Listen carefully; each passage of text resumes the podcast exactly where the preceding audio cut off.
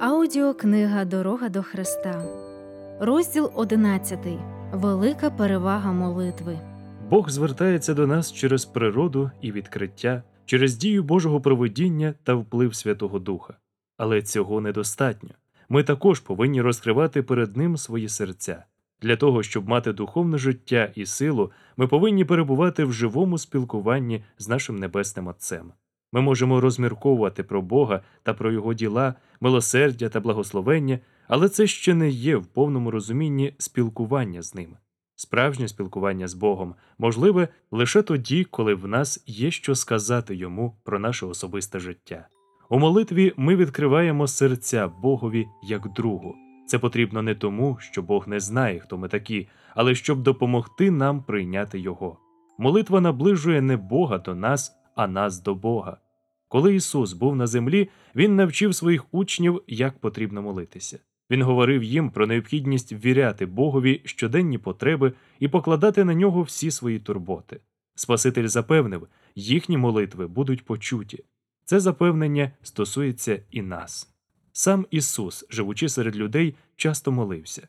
Наш Спаситель поділяв наші потреби та немочі, і щоб постійно мати певний запас сили для служіння та подолання труднощів, звертався за допомогою до свого небесного Отця. Христос наш приклад у усьому. Він став нам братом у наших немочах, подібно до нас був випробуваний у всьому, але залишився безгрішним. Його природа цуралася зла. У світі гріха Спаситель зазнав душевних мук і боротьби. Ісус прийняв людську природу, тому молитва для нього була необхідністю і перевагою. У спілкуванні зі своїм Отцем він знаходив радість і втіху. Якщо наш Спаситель, Син Божий, відчував потребу молитися, то наскільки більше немічні, грішні, смертні люди повинні мати потребу в щирій і постійній молитві. Наш Небесний Отець готовий вилити на нас повноту своїх благословень. Ми маємо перевагу досхочу пити з джерела його безмежної любові, а тому чи не дивно, що ми так мало молимося. Бог охоче вислуховує щирі молитви своїх дітей, а ми так часто виявляємо небажання розповісти йому про свої потреби. Що можуть думати ангели небесні, дивлячись на бідних, безпорадних, спокушуваних людей, якщо серце Боже в безмежній любові готове дати їм більше, ніж вони можуть просити або думати? А вони моляться так рідко і мають так мало віри. Ангели з любов'ю служать Богові, їм приємно перебувати в його присутності. Для них спілкування з Богом найбільша радість.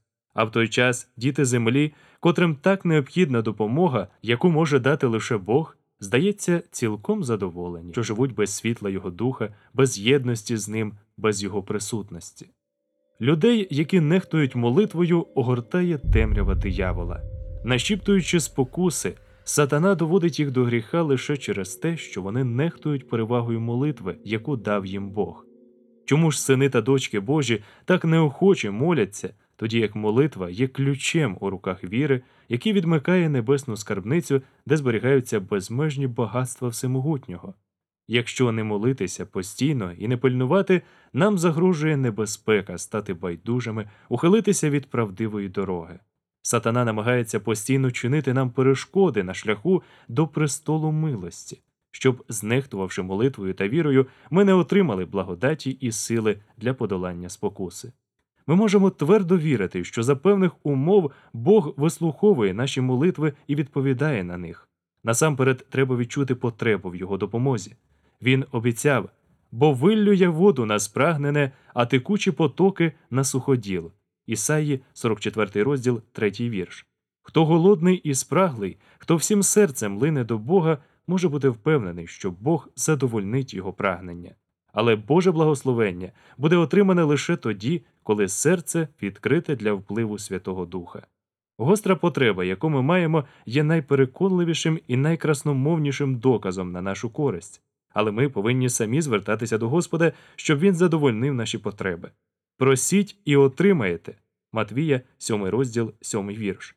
Той, хто сина свого не пожалів, але видав його за нас всіх, як же з ним і не дарує нам всього.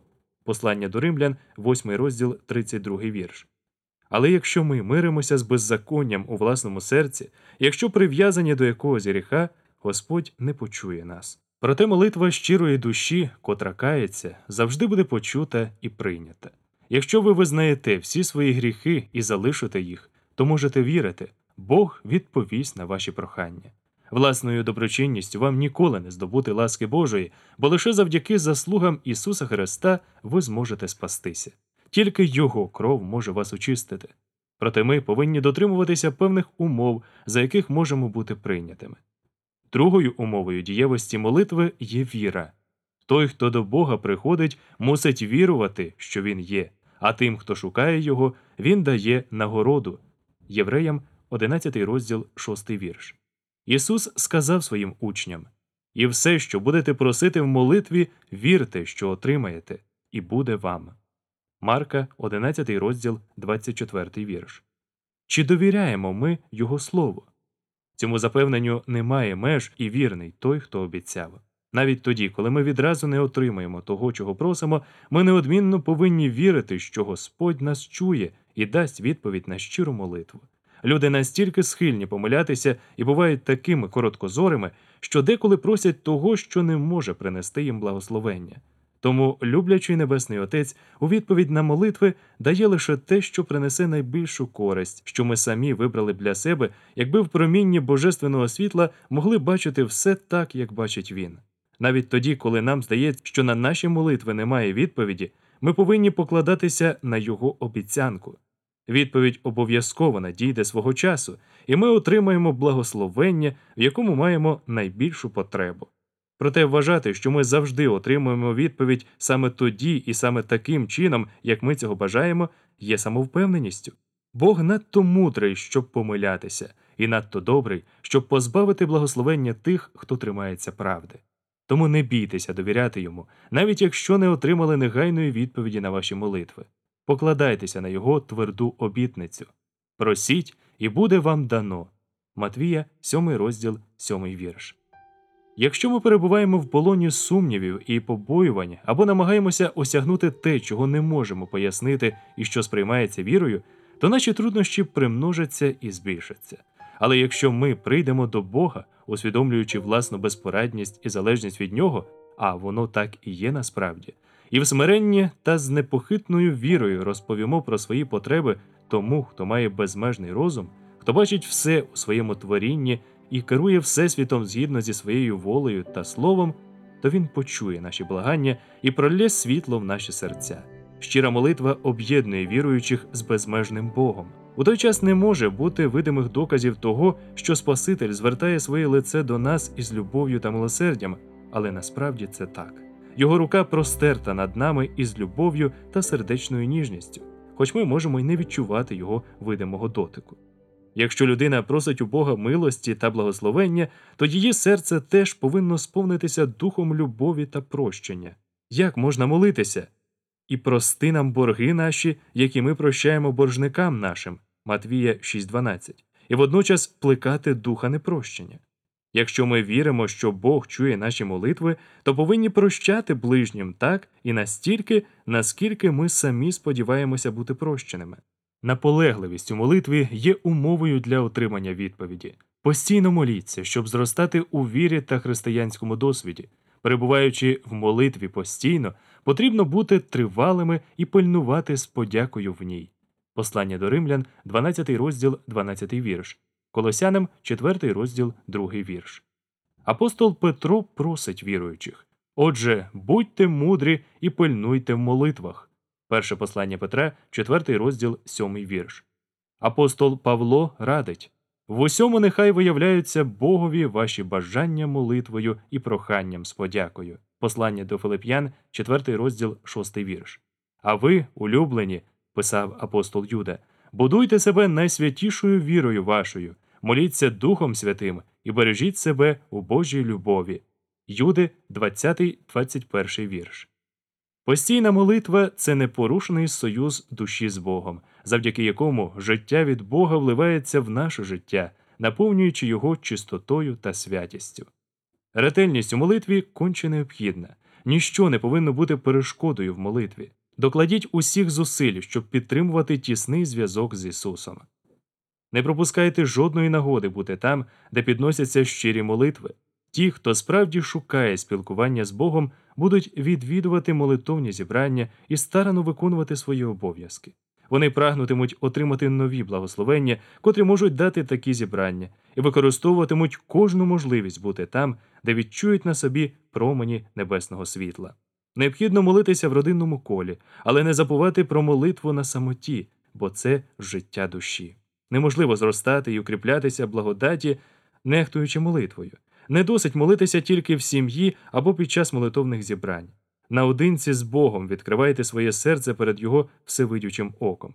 Тільки Він повинен чути вашу потаємну молитву. Ніяке цікаве вухо не повинно чути ваших прохань. Перебуваючи на самоті з Богом, душа звільняється від стороннього впливу і звертається до Бога. Цілющим і благословенним буде вплив того, хто бачить таємне і завжди чує сердечні молитви. З простодушним довір'ям така людина спілкується з Богом і вбирає в себе проміння божественного світла, щоб укріпитися і здобути підтримку в боротьбі із сатаною. Отож, наша сила у Богові. Виконуючи свої щоденні обов'язки, моліться на самоті, якомога частіше відкривайте своє серце перед Богом. Саме так Єнох ходив з Богом. Ці непомітні молитви, немов дорогоцінний фіміам, підносяться до престолу благодаті. Сатана не може перемогти людину, серце якої перебуває з Богом. Ніколи і ні за яких обставин молитва до Бога не буває недоречною. Ніхто не може перешкодити нам відкрити свої серця у щирій молитві. Наприклад, серед вуличного натовпу під час напруженої роботи звертайтеся до Бога, прохаючи в нього допомоги та керівництва, як це робив Неємія, коли викладав свою справу перед царем Артаксерксом. Завжди і всюди моліться. Нехай двері вашого серця будуть постійно відчинені. Запрошуйте Ісуса увійти і перебувати в нас бажаним небесним гостем. Хоч вас може оточувати розбещене та нечисте середовище, немає потреби дихати його отруйними випарами, адже ви маєте змогу жити в чистій атмосфері небес. Відкриваючи свої серця перед Богом у щирій молитві, ми можемо зберегти себе від нечистих, хтивих думок. Люди, серця яких відкриті, щоб сприймати допомогу та Божі благословення, не будуть перебувати в атмосфері, яка огорнула сучасний світ. Вони у постійному єднанні з небесами. Необхідно глибше пізнати Ісуса і повніше усвідомити значення вічних цінностей. Відблиск небесної святості повинен прикрашати характери Божих дітей. А щоб це здійснилося, потрібно шукати божественного відкриття небесних істин. Нехай же душа сягає небесних висот, щоб ми відчули подих чистої небесної атмосфери. Ми можемо перебувати так близько до Бога, що під час кожного несподіваного випробування наші думки звертатимуться до нього так само природно, як квітка повертає до сонця. Розповідайте Богові про свої потреби, радощі, печалі, турботи і побоювання. Це не обтяжить його. Той, хто перелічив волосся на вашій голові, не залишиться байдужим до потреб своїх дітей. Господь вельми милосердний та співчутливий. Якова, 5 розділ, 11 вірш. Людські печалі зворушують його любляче серце. Він переживає разом з нами, коли ми розповідаємо йому про свої жалі. Розкажіть йому про все, що тривожить вас. Жодний тягар не буде для нього занадто тяжким, бо він утримує світи і керує Всесвітом. Він не може бути байдужим до всього, що стосується вашого внутрішнього світу. Немає жодного розділу в книзі життя, який би був настільки незрозумілим, щоб Господь не міг його прочитати. Жодне становище, в якому б ви не необхідно глибше пізнати Ісуса і повніше усвідомити значення вічних цінностей. Відблиск небесної святості повинен прикрашати характери Божих дітей, а щоб це здійснилося, потрібно шукати божественного відкриття небесних істин. Нехай же душа сягає небесних висот, щоб ми відчули подих чистої небесної атмосфери. Ми можемо перебувати так близько до Бога, що під час кожного несподіваного випробування наші думки звертатимуться до нього так само природно, як квітка повертається до сонця. Розповідайте Богові про свої потреби, радощі, печалі, турботи і побоювання. Це не обтяжить його. Той, хто перелічив волосся на вашій голові, не залишиться байдужим до потреб своїх дітей. Господь вельми милосердний та співчутливий. Якова, 5 розділ, 11 вірш. Людські печалі зворушують його любляче серце. Він переживає разом з нами, коли ми розповідаємо йому про свої жалі. Розкажіть йому про все, що тривожить вас. Жодний тягар не буде для нього занадто важким, бо він утримує світи і керує Всесвітом. Він не може бути байдужим до всього, що стосується вашого внутрішнього світу. Немає жодного розділу в книзі життя, який був би настільки незрозумілим, щоб Господь не міг його прочитати. Жодне становище, в якому б ви опинилися, не може бути таким важким, щоб він не міг вам допомогти. Жодне нещастя, котре спіткало найменшу його дитину, жодне переживання, що непокоїть душу, жодна радість, жодна щира молитва, ніщо не проходить повз увагу Небесного Отця. Усе знаходить живий відгук у нього. Розбитих серцем він лікує і їхні болючі рани перев'язує. Псалом 146, 3 вірш. Відносини між Богом і кожною людською душею є настільки повними і визначеними, ніби ця людина є єдиною душею на землі, що потребує його опіки, за котру він віддав свого улюбленого сина. Ісус сказав: Проситимете ви в моє ім'я, і я не кажу, що вблагаю Отця за вас, бо Отець сам любить вас. Івана, 16 розділ, 26-27 вірші. Я вас вибрав, щоб чого не попросите Отця в ім'я моє, Він дав вам. Івана, 15 розділ, 16 вірш. Але молитися в ім'я Ісуса означає дещо більше, ніж тільки згадувати Його ім'я на початку та в кінці молитви. Це означає молитися згідно з волею та Духом Ісуса, вірити у все, що Він обіцяв, покладатися на Його благодать і чинити Його волю. Бог не бажає, щоб ми стали монахами або відлюдниками і сторонилися світу, аби присвятити себе лише на служіння йому. Наше життя повинно бути подібним до життя Христа, який, здійснюючи служіння для людей, знаходив час, щоб перебувати і наодинці з Богом. Однак, хто нічого не робить, а лише молиться, скоро перестане молитися або ж його молитва перетвориться на формальність. Коли люди ухиляються від громадського життя, відмовляються виконувати свої християнські обов'язки і нести свій хрест, коли вони перестають старано працювати для Господа, який невтомно трудився для них, то вони вже не матимуть про що молитися. У них пропаде всяке бажання до святого життя. Молитви таких людей зосереджуються виключно на власних інтересах. Вони не можуть молитися про потреби людства, про встановлення Христового царства, просячи в нього сили для виконання цієї роботи. Ми дуже багато втрачаємо, коли нехтуємо перевагою спілкуватися між собою, щоб підтримувати і підбадьорювати одне одного в служінні Богові. Істини Його слова втрачають для нас свою силу і значення. Вони більше не освячують і не оживляють наших сердець, і ми духовно вмираємо. Спілкування без співчуття одне до одного не можна назвати християнським спілкуванням. Хто замикається сам в собі, той не виконує справи, яку доручив йому Бог. Належне виховання нашої суспільної природи робить нас уважними і співчутливими до інших і є надійним засобом, котрий зміцнює нас у служінні Богові. Коли б християни більше спілкувалися і говорили поміж собою про Божу любов і дорогоцінні істини спасіння, то вони б укріплялися духовно і могли б справляти благотворний вплив на інших. Щодня ми можемо все глибше пізнавати нашого Небесного Отця, здобуваючи нові досвіди у Його благодаті. Це викличе в нас бажання розповідати іншим про Його любов. І коли ми це робитимемо, наші серця будуть зігріті та підбадьорені. Якби ми більше думали і говорили про Ісуса, а менше про себе, тоді б краще відчували Його присутність. Якби ми згадували про Бога кожного разу, коли бачимо докази Його турботи про нас, то Він був би завжди в наших думках, і ми знаходили б радість, розповідаючи про нього та прославляючи Його. Ми говоримо про тимчасові земні справи, бо вони нас цікавлять. Ми говоримо про наших друзів, тому що любимо їх. З ними пов'язані наші радощі та печалі. Однак ми маємо підстави любити Бога палкіше, ніж своїх земних друзів, думати про нього, розповідати про його доброту і силу. Ось що повинно бути в нас на першому місці. Бог наділив нас щедрими благами не для того, щоб вони поглинали наші думки і почуття настільки, що в нас вже нічого не залишиться для Бога. Навпаки, вони повинні постійно нагадувати про нього, єднаючи нас в любові та вдячності з небесним благодійником. Ми занадто багато думаємо про земне життя. Звернімо ж свій погляд на відчинені двері небесного храму, де світло слави Божої сяє від обличчя Христа, який може завжди спасати тих, котрі приходять через нього до Бога. Євреям 7 розділ 25 вірш. Частіше прославляйте Бога за милість та чудні діла Його для синів людських. Псалом 106, 8 вірш. Наші духовні досвіди не повинні обмежуватися самими проханнями та очікуванням відповіді. Будемо пам'ятати не тільки про свої потреби, а й про ті блага, котрі ми отримуємо від нього. Ми молимося так рідко і є занадто скупими в словах, коли йдеться про подяку. Ми постійно користуємося Божою милістю, але як мало ми дякуємо йому за це і як рідко прославляємо його за все, що він зробив для нас.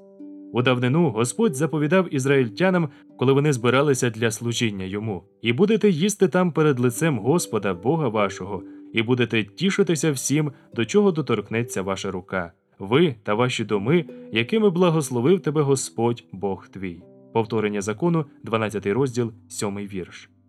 Усе, що ви робите для Божої слави, робіть з радістю, з піснями хвали та подякою, а не зі смутком чи незадоволенням. Наш Бог ніжний і милосердний Небесний Отець. Служіння йому не повинно бути для нас безрадісним, обтяжливим. Участь у Божому ділі та служінні йому повинно приносити нам найбільше задоволення. Бог не хотів би, щоб його діти, заради яких був здійснений великий подвиг спасіння, поводилися так, неначе він жорстокий і вимогливий володар. Бог наш найкращий друг, і коли ми збираємося на богослужіння, Він хоче перебувати з нами, благословляти та втішати нас, сповнюючи наші серця радістю і любов'ю. Господь бажає, щоб його діти знаходили втіху в служінні йому, отримуючи від цього задоволення. Бог хоче, щоб ті, котрі приходять на богослужіння, могли піти додому з вдячними думками про Божу опіку та любов, аби вони знаходили силу для виконання своїх щоденних обов'язків, збагатившись його благодаттю, поводилися б в усьому чесно і вірно. Нам необхідно згуртуватися навколо Христа. Христос, і притому розп'ятий, повинен бути темою наших роздумів та розмов, джерелом найбільшої радості. Пам'ятайте про всі благословення, отримані від Бога. Усвідомивши його безмежну любов, ми охоче віддамо усе в ті руки, котрі були прибиті за нас до Христа. На крилах хвали душа лине до небес. Там, у небесних оселях, Бога славлять співом і музикою. І коли ми висловлюємо йому подяку, то приєднуємося до служіння небесних воїнств.